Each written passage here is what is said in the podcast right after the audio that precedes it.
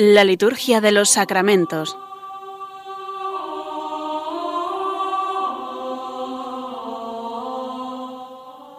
Con el Padre Juan Manuel Sierra.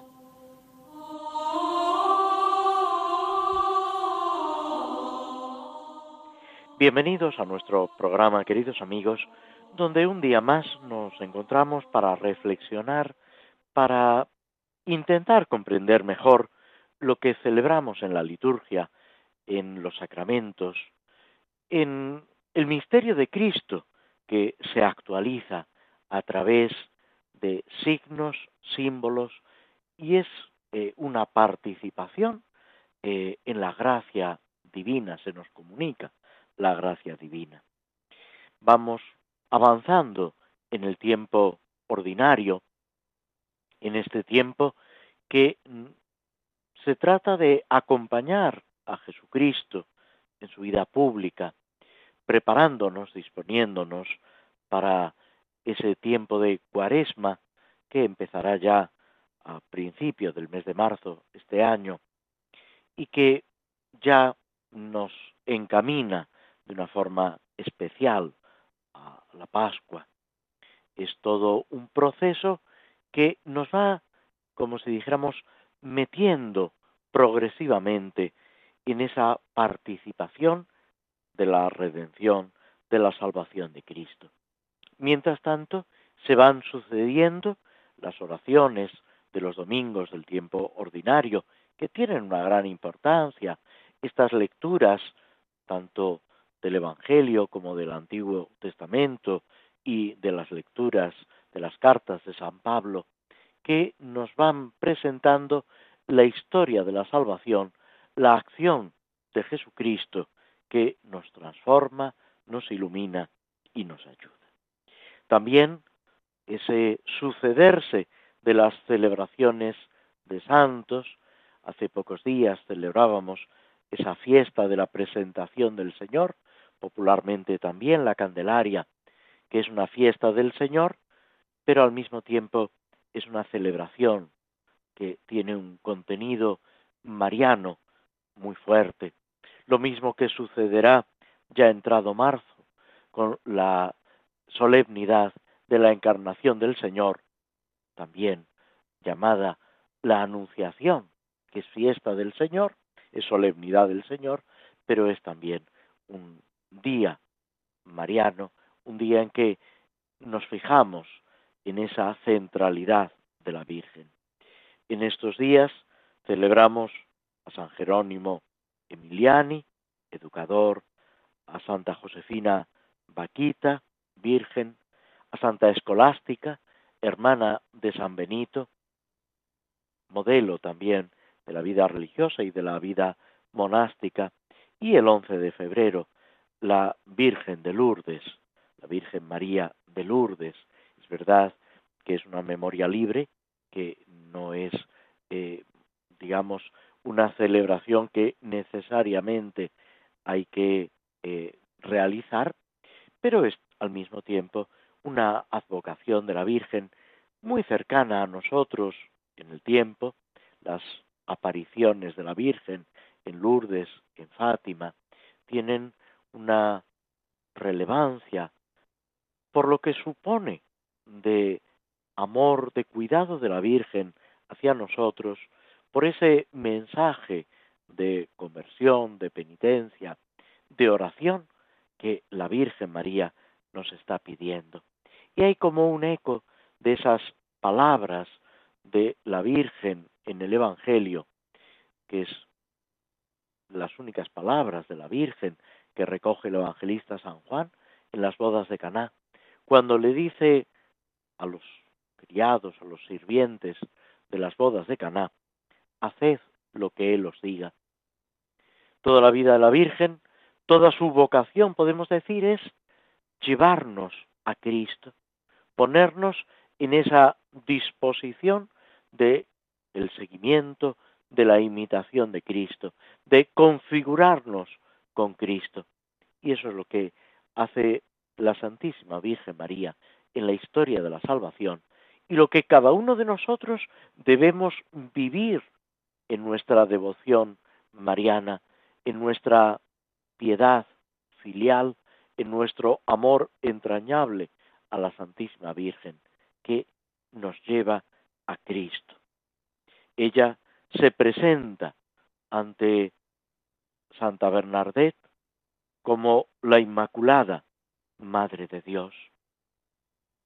Estaba, digamos, todo lo que es eh, la definición dogmática de la Inmaculada Concepción en esos años. Que también nosotros, reconociendo a la Virgen Inmaculada, nos veamos con la fuerza de Dios para vencer al pecado, para vivir, como decimos, cada vez que celebramos la Eucaristía, por Cristo, con Él y en Él.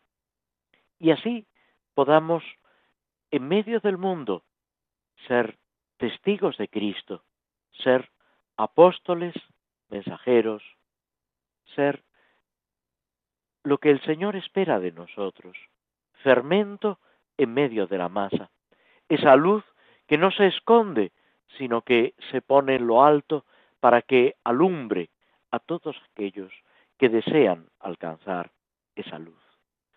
Nos detenemos unos instantes escuchando un poco de música antes de pasar a la reflexión y el comentario de las misas por diversas necesidades, concretamente el formulario que nos propone en este apartado del misal romano la oración, la petición por las vocaciones a la vida religiosa.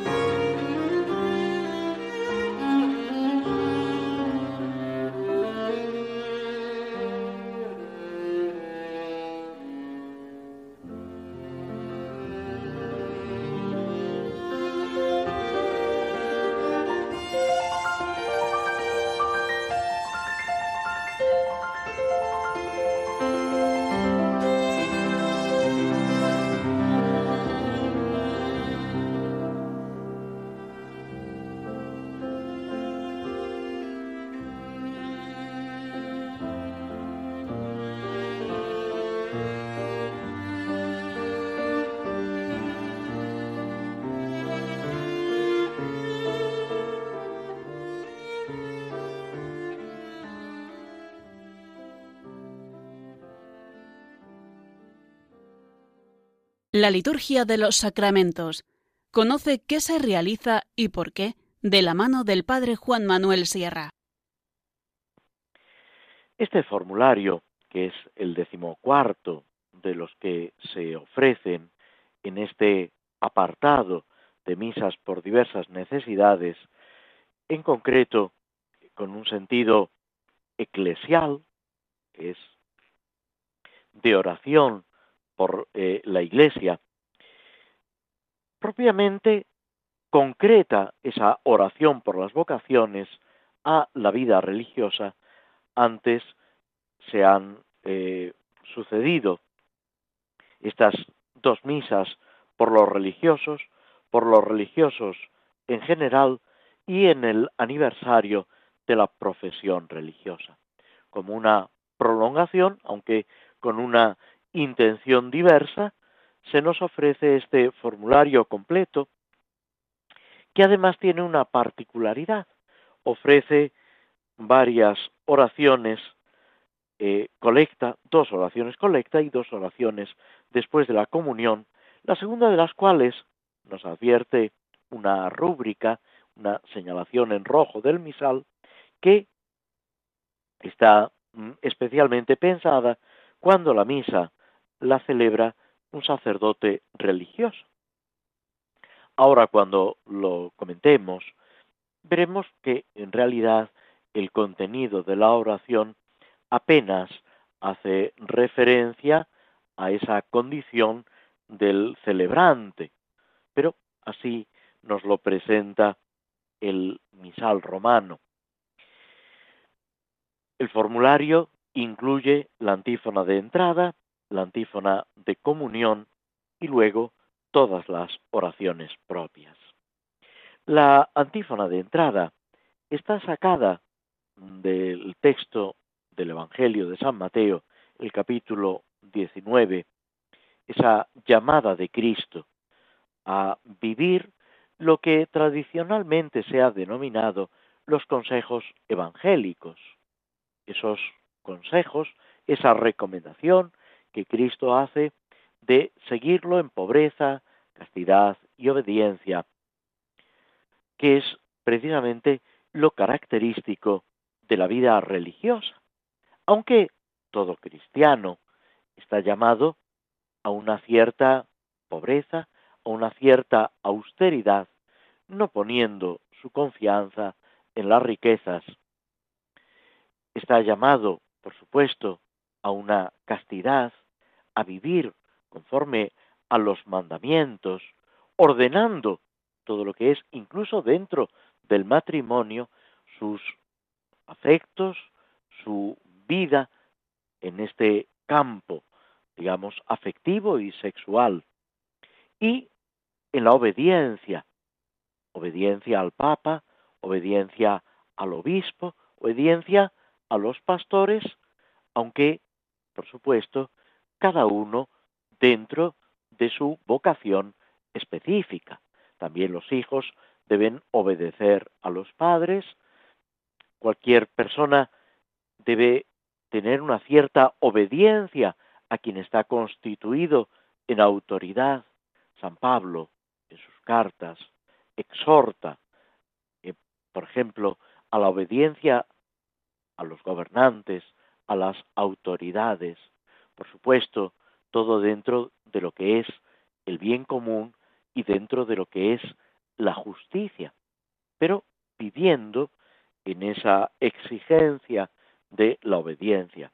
Es verdad que en la vida religiosa esa obediencia adquiere una especial radicalidad, unas características especiales. Pero todo cristiano está llamado a vivir una cierta pobreza, una cierta obediencia y una castidad según su vocación y estado de vida.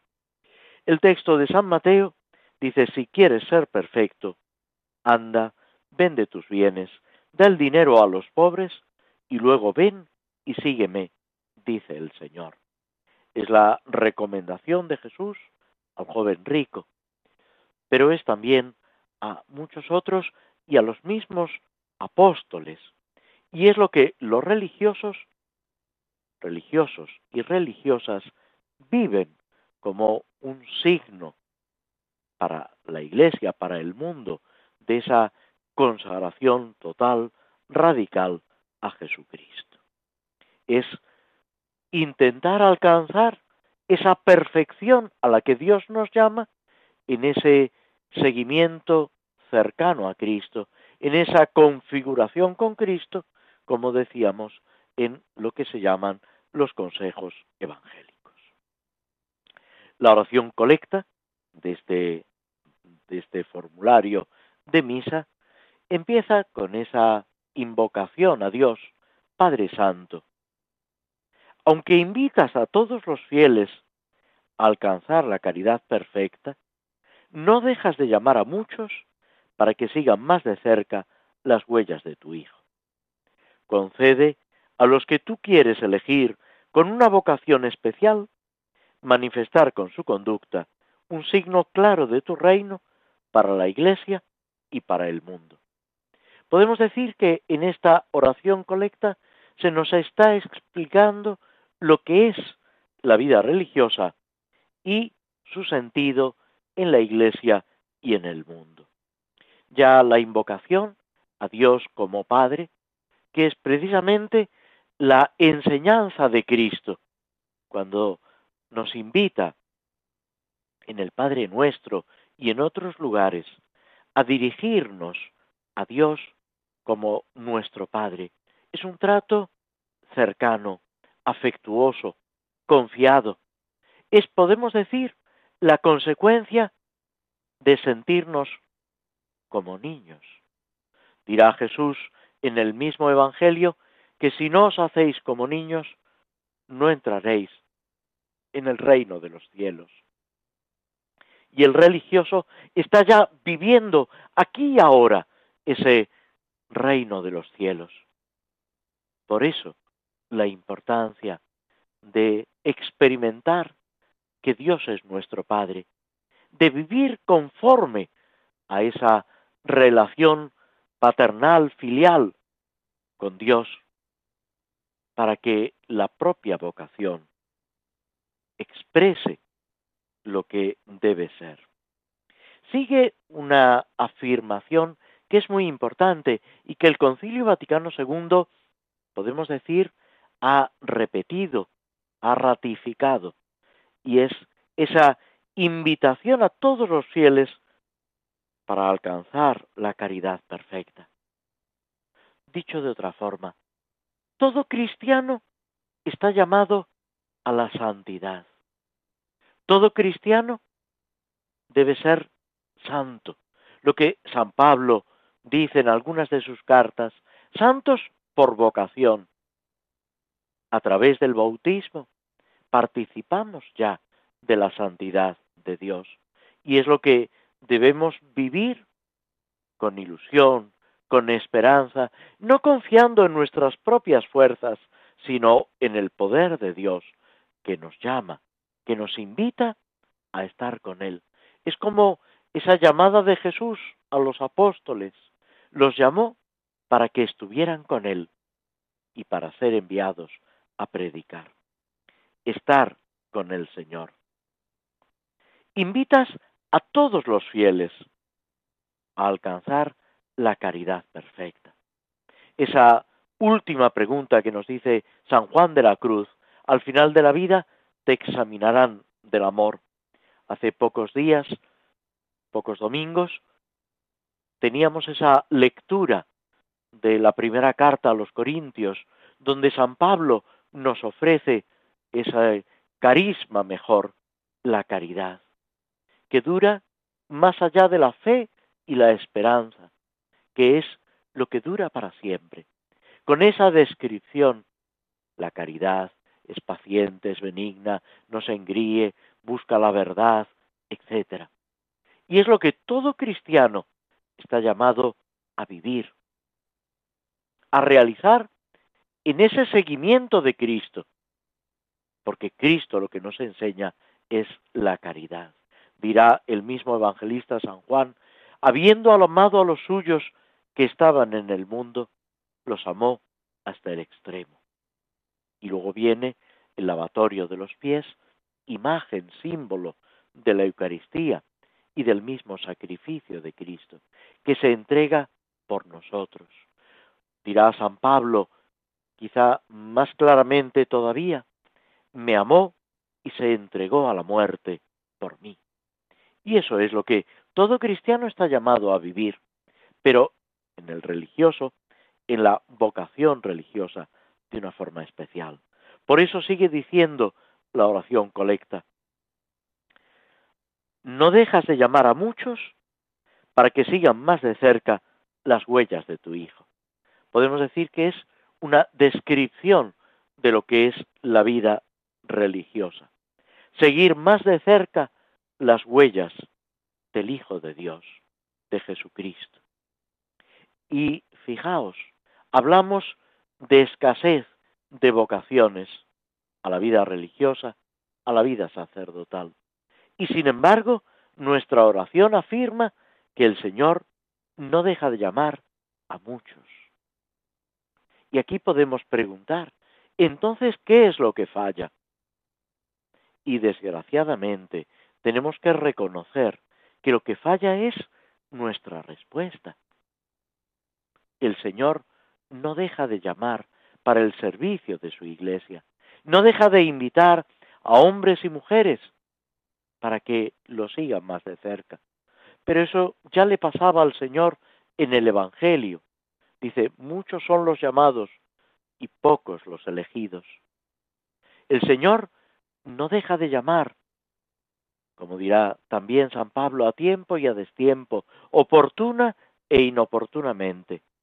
Pero de todos los llamados, solo unos cuantos escuchan la llamada, y de esos son pocos los que ponen la mano al arado sin volver la vista atrás, los que se entusiasman y se empeñan en ese seguimiento de Cristo más de cerca, con la renuncia, como hemos visto en la antífona de entrada, en pobreza, castidad y obediencia, renunciando a todo lo que no sea el tesoro auténtico, que es la vida en Cristo.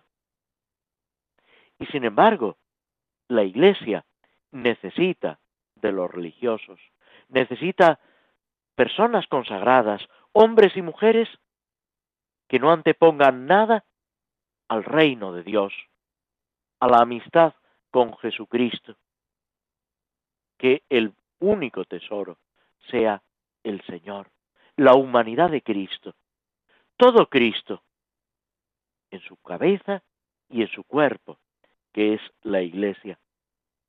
Seguir más de cerca las huellas de Jesucristo, hacer como los apóstoles, dejarlo todo para seguirlo a Él, para ser pescadores de hombres en medio del mundo, para ser, y lo va a decir a continuación, signo de esa consagración y de esa santidad de Dios en la iglesia y en el mundo.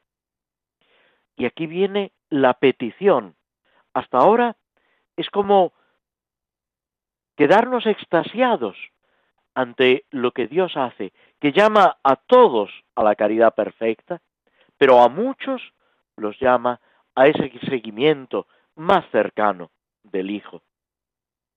Concede a los que has querido elegir con una vocación especial. Y aquí, nuevamente, como quien no quiere la cosa, se nos recuerda que esa vocación es una elección de Dios. Es el Señor el que llama, y nos llama por nuestro nombre, conociéndonos, amándonos con un amor infinito. Pero la decisión, la elección, no nos compete a nosotros, es un don de Dios. Dirá también el Evangelio, llamó a los que quiso. Es el Señor quien nos llama. Pero debemos pedir, desear esa llamada para nosotros, los padres para los hijos, porque no es una privación, sino todo lo contrario, es encontrar esa plenitud en Cristo.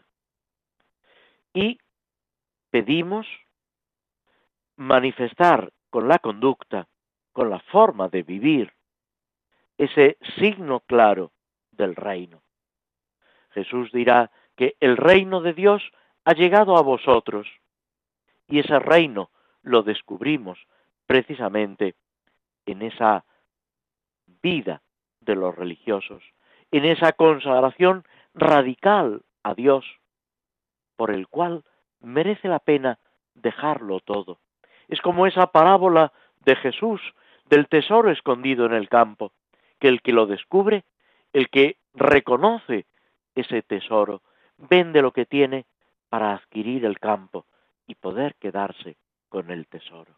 Pues ese tesoro escondido es la vida en Cristo, es la amistad con el Señor, es ese seguimiento íntimo y cercano, radical de Cristo. Porque es ahí donde está la verdadera felicidad. Es ahí donde está, con expresión de San Francisco de Asís, la verdadera alegría. Cosa que él experimentó cuando, renunciando a sus bienes, se consagró al servicio de Cristo y de la Iglesia. Y luego vendrá esa fundar con sus compañeros la orden de hermanos menores, ese grupo de personas al servicio de Dios y de la Iglesia, pero sintiéndose miembros vivos de la Iglesia y hermanos pequeños de Jesucristo que cuida de nosotros. La otra oración colecta que se nos propone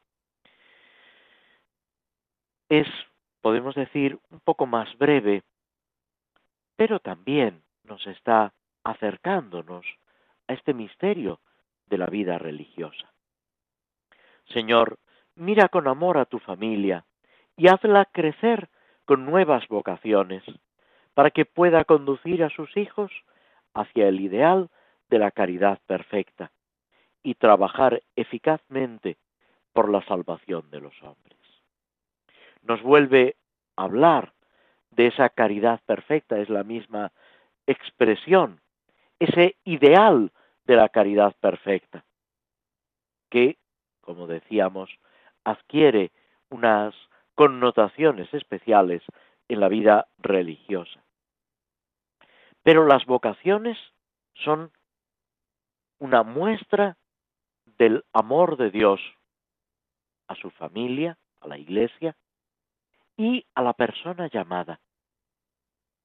La llamada de Cristo es una prueba del amor de Dios y del amor de Jesucristo.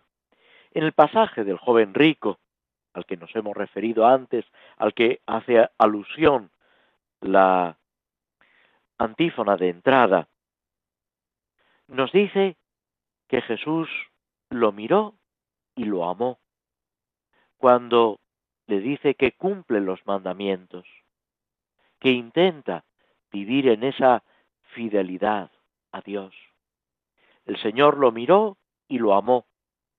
Y con ese amor es con lo que surge la invitación a ese seguimiento más estrecho, a compartirlo todo con Cristo, a que sea Él nuestra única riqueza. Eso es la vida religiosa. Por eso pedimos para la Iglesia que surjan nuevas vocaciones, que nunca falten hombres y mujeres consagrados completamente a Jesucristo, a Dios Padre, que nos ayuden. Es también significativo, podemos decir, curioso, cómo Dios, a través de la acción del Espíritu Santo, va suscitando en la historia de la Iglesia distintos carismas en la vida religiosa según la necesidad de la Iglesia en cada momento, según las dificultades, las situaciones. ¿Por qué? Porque se trata de conducir a los hijos de Dios, a los miembros de la Iglesia, hacia esa caridad perfecta, que es algo propio de los religiosos, pero que, como decíamos hace un momento, afecta a todo cristiano. Y trabajar eficazmente por la salvación de los hombres. Los religiosos, tanto en la clausura como en la vida activa, en la enseñanza, en la asistencia sanitaria, en la predicación, en tantas facetas, lo que buscan es la salvación, entendiendo por salvación el conocimiento de Jesucristo, el seguimiento de Cristo, el amor a Dios y al prójimo, cumpliendo los mandamientos. Todo esto es lo que el religioso debe vivir y enseñar. Y a través de su apostolado, a través de su actividad, a través de su consagración y su ofrecimiento a Dios, vivirlo en toda la iglesia cuerpo de Cristo, que va realizando aquí y ahora ese reino de Dios, que va extendiendo esa misericordia del Padre hacia cada uno de sus hijos. Nos detenemos aquí, hacemos de nuevo una breve pausa, escuchando un poco de música, antes de pasar al comentario del Salmo 39.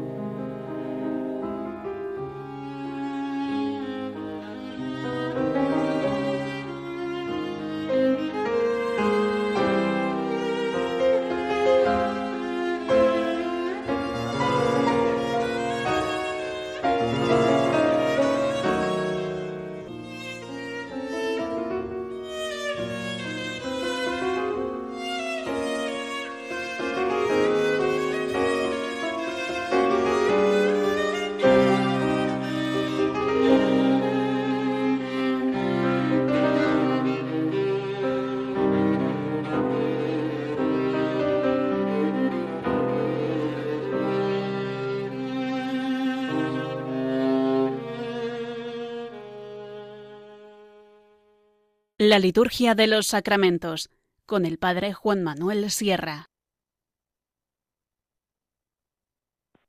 En este Salmo 39, que ahora continuamos con su comentario, esta oración de súplica, de acción de gracias, que recoge, como tantas otras piezas del Salterio, pues esa relación con Dios en la situación concreta en la que nos encontramos, debemos eh, recordar que es el Señor el que nos libra, el que nos ayuda en medio de las dificultades. Es verdad que nosotros, la Iglesia, debemos ayudarnos los unos a los otros, que somos instrumento de Dios para avanzar en lo humano y en lo divino, en ese vivir la caridad, en ese ayudarnos en lo natural y en lo sobrenatural. Y todo esto teniendo en el centro a Jesucristo. Cristo es el modelo. Nos referíamos también en el programa anterior a esa frase de Cristo que la carta a los hebreos nos recoge. He aquí que vengo para hacer tu voluntad, como está escrito en el libro. Esta es la vida de los santos, pero sobre todo de Cristo, hacer la voluntad de Dios. Es curioso que en las oraciones, sobre todo la oración colecta, pero no solo, de los primeros domingos del tiempo ordinario, insiste en este conocer y seguir la voluntad de Dios. Esa voluntad de Dios que algún santo describe, describe como buena, beneplaciente, perfecta, y que al mismo tiempo nos da ese equilibrio, esa paz interior. Toda la vida de Cristo es hacer la voluntad de Dios. Así lo vemos, por ejemplo, en Getsemaní, cuando la humanidad de Cristo se estremece ante la pasión. Dice, Padre, si es posible, pase de mí este cáliz, pero no se haga mi voluntad, sino la tuya. Todo lo que es grato al Padre es ese deseo ferviente, profundo, de agradar en todo a Dios Padre, ¿Por qué? Porque el Padre y el Hijo son uno. Esa es la unión profunda del Padre y el Hijo en el Espíritu Santo. También en los versículos décimo y décimo primero se proclama la bondad de Dios. He proclamado tu salvación, no he negado tu misericordia y tu lealtad ante la gran asamblea. Es ese aspecto público, esa repercusión social que tienen los beneficios de Dios cuando los descubrimos. Aquello que Dios hace en cada uno de nosotros sirve para la edificación de la Iglesia, para la edificación de este mundo nuestro, llamado a transformarse conforme al Evangelio. Y también es dar testimonio de esa bondad de Dios, de esa acción de Dios, que es, haciendo alusión a lo que hablábamos de las misas por diversas necesidades, lo que hacen los religiosos, las personas consagradas. Ese edificar la comunidad, la iglesia, el mundo entero. Es dar testimonio en medio del mundo. Lo dice también el Señor en el Evangelio, para que viendo vuestras buenas obras, alaben, den gracias a vuestro Padre del cielo. Ser instrumento para que las personas que nos rodean alaben a Dios y le den gracias. Es proclamar en la gran asamblea la misericordia y la fidelidad de Dios con su pueblo, que se manifiesta también en cada miembro de su pueblo. Es lo que experimenta el salmista. Y nosotros, mucho más que en el pueblo de Israel, en la iglesia, debemos vivir, comunicar y extender. Esa misericordia y fidelidad, que son palabras clave para designar esa alianza de Dios con su pueblo, que llega a su plenitud en la nueva y definitiva alianza que se realiza en la sangre de Cristo, lo que constituye el nuevo pueblo de Dios. Ese sentido profundamente comunitario, ese testimonio, la salvación que Cristo nos está dando, no es algo individual, no es algo que alimenta el egoísmo o la propia satisfacción, sino todo lo contrario. Es algo que, por supuesto, afecta a cada uno, que cada uno debe recibir, asumir y corresponder, pero para bien de la Iglesia, para edificación de ese reino de Dios.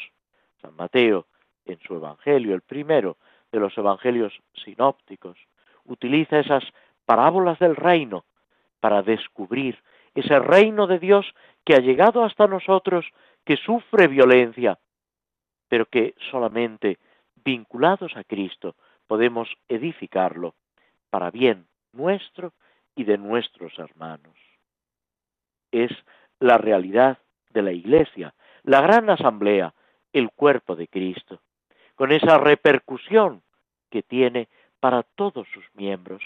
Cada vez que celebramos la Eucaristía, no beneficia solo a los que están presentes en la celebración. Es verdad que ellos con su participación, ojalá también con la comunión eucarística, quedan transformados. Pero el sacrificio de Cristo llega hasta los confines de la tierra y es la fuerza que la Iglesia necesita para seguir adelante. Por eso Santa Teresa del Niño Jesús, en ese libro precioso, Historia de un alma, cuando ella nos cuenta que buscaba su vocación en la Iglesia, descubre, siguiendo las enseñanzas de San Pablo, que su vocación es el amor, que ella tiene que ser ese corazón que bombea la sangre, la vida de Cristo en nosotros, ese torrente de gracia que edifica la Iglesia que hace que los misioneros anuncien a Jesucristo, que los predicadores enseñen con su palabra, etc. Que todos los miembros de la Iglesia, en definitiva, unidos a Cristo, colaboren en la extensión del reino de Dios. Es toda la Iglesia y cada uno de sus miembros quienes dan testimonio de la salvación de Dios en Cristo y ese testimonio debe llegar hasta los confines de la tierra. Esta conducta, este testimonio, es lo que expresa el salmista y se realiza plenamente en Cristo. No he cerrado mis labios, no he negado tu misericordia y tu lealtad. Y por eso viene esa petición en el versículo 12. Señor, no cierres tus entrañas, que tu misericordia y tu lealtad me guarden siempre. De nuevo, invocamos la misericordia de Dios, la lealtad de Dios. Dios no se vuelve atrás en sus promesas. Dios es siempre fiel. Y ahí es donde nos apoyamos para esa oración confiada en las dificultades presentes. Y es lo que ocupa los siguientes versículos del Salmo, desde el versículo 12 al versículo 18. Esa, digamos, petición que está en íntima relación con lo que ha precedido, esa eh, constatar la bondad de Dios.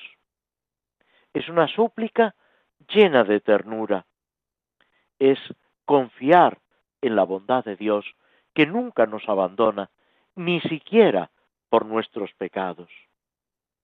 Me cercan desgracias sin cuento, se echan encima mis culpas, incluso lo que yo mismo he hecho mal. Pero de ahí también, con esa confianza, la petición, Señor, dígnate librarme. Que mis enemigos, y fijaos que el enemigo muchas veces lo llevamos dentro de nosotros mismos, nuestro egoísmo, sufra una derrota ignominiosa, que quede machacado.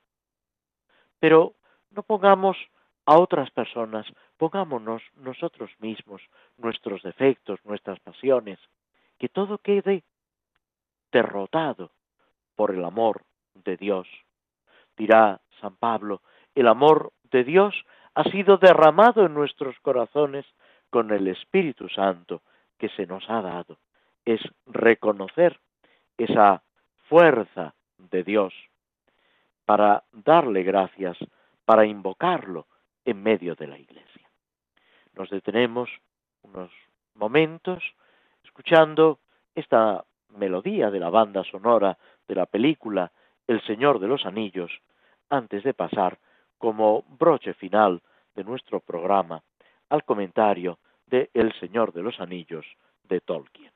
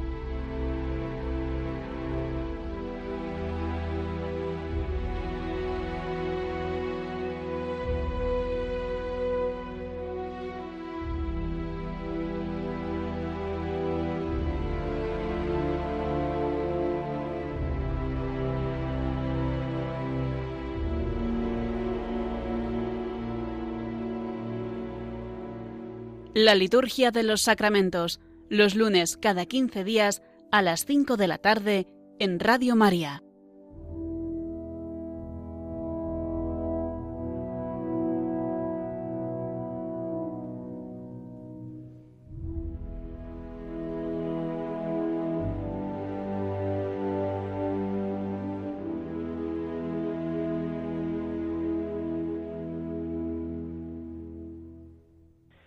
Habíamos dejado a nuestro amigo Frodo en esta mansión, en este refugio, podemos decir, o reino de Rivendell, donde se encuentra Elrod, que es uno de los señores de los elfos, que lo ha curado, lo ha acogido, y estaban Aquí nos, detenimos, nos detuvimos en el programa anterior en una cena, en un banquete en honor de Frodo.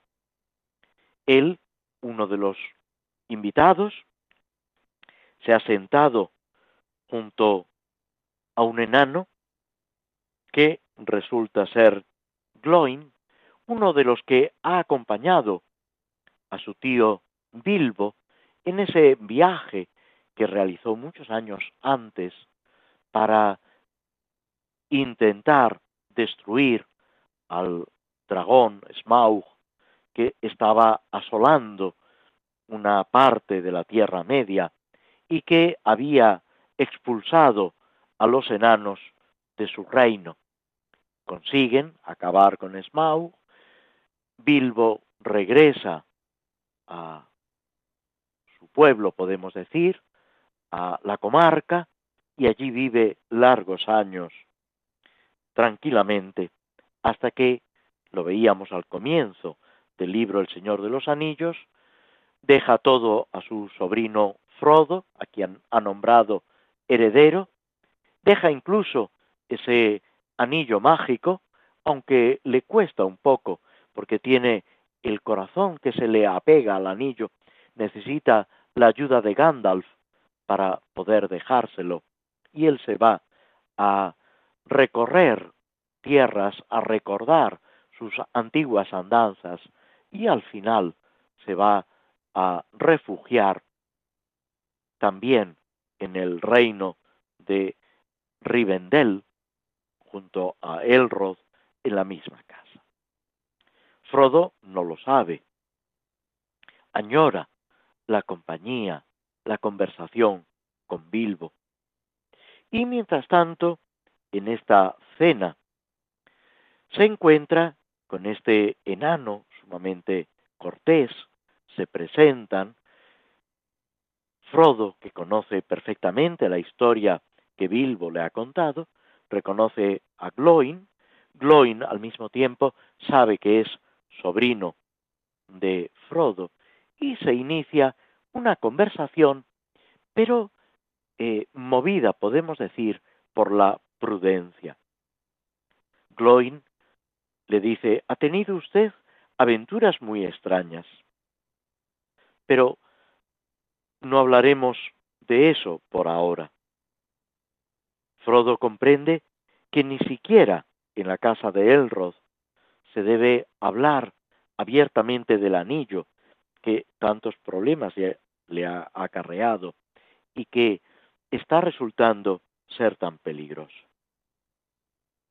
Y le pregunta a Gloin, a ese enano importante de la montaña solitaria, ¿qué le trae por allí? Y Gloin también se muestra reservado, diciéndole que Elrod pronto los convocará a una reunión y entonces será el momento de compartir esas historias y las preocupaciones que les agobian.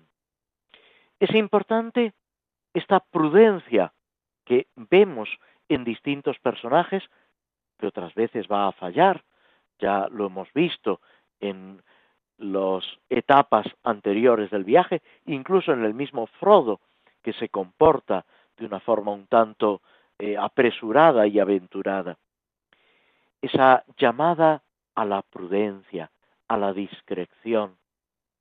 Los mismos apóstoles en el Evangelio van aprendiendo de Cristo. Y una cosa es la discreción y otra cosa es no decir la verdad. Hay que ir siempre con la verdad, pero eso no quita ser prudentes, como pedirá Jesús a los apóstoles, sencillos como palomas y astutos como serpientes. Mirad que os envío como corderos en medio de lobos. No podemos caer en la ingenuidad tonta. El Señor nos invita a la sabiduría, a la bondad, claro que sí, pero con sabiduría. Frodo entonces le pregunta a Gloin, ¿qué me dice de su gente? Y Gloin, con un poquito de humor, dice, hay mucho que decir, bueno y malo. Podíamos añadir nosotros, como de cualquier situación, de cualquier grupo y de, y de cada uno de nosotros. Y aquí nos viene al recuerdo esa parábola de Jesús del trigo y la cizaña. Pero tenemos que procurar que ese trigo sembrado dé fruto abundante. Hay sombras, sí, siempre acompañándonos, pero vivir en esa confianza, en esa bondad de Dios que no nos deja de su mano. Y con esto llegamos al final del tiempo disponible para nuestro programa. Os agradecemos a todos vuestra presencia, vuestra compañía a través de las ondas de Radio María y esperamos, si Dios quiere, volver a encontrarnos dentro de dos semanas. Muchas gracias y muy buenas tardes a todos.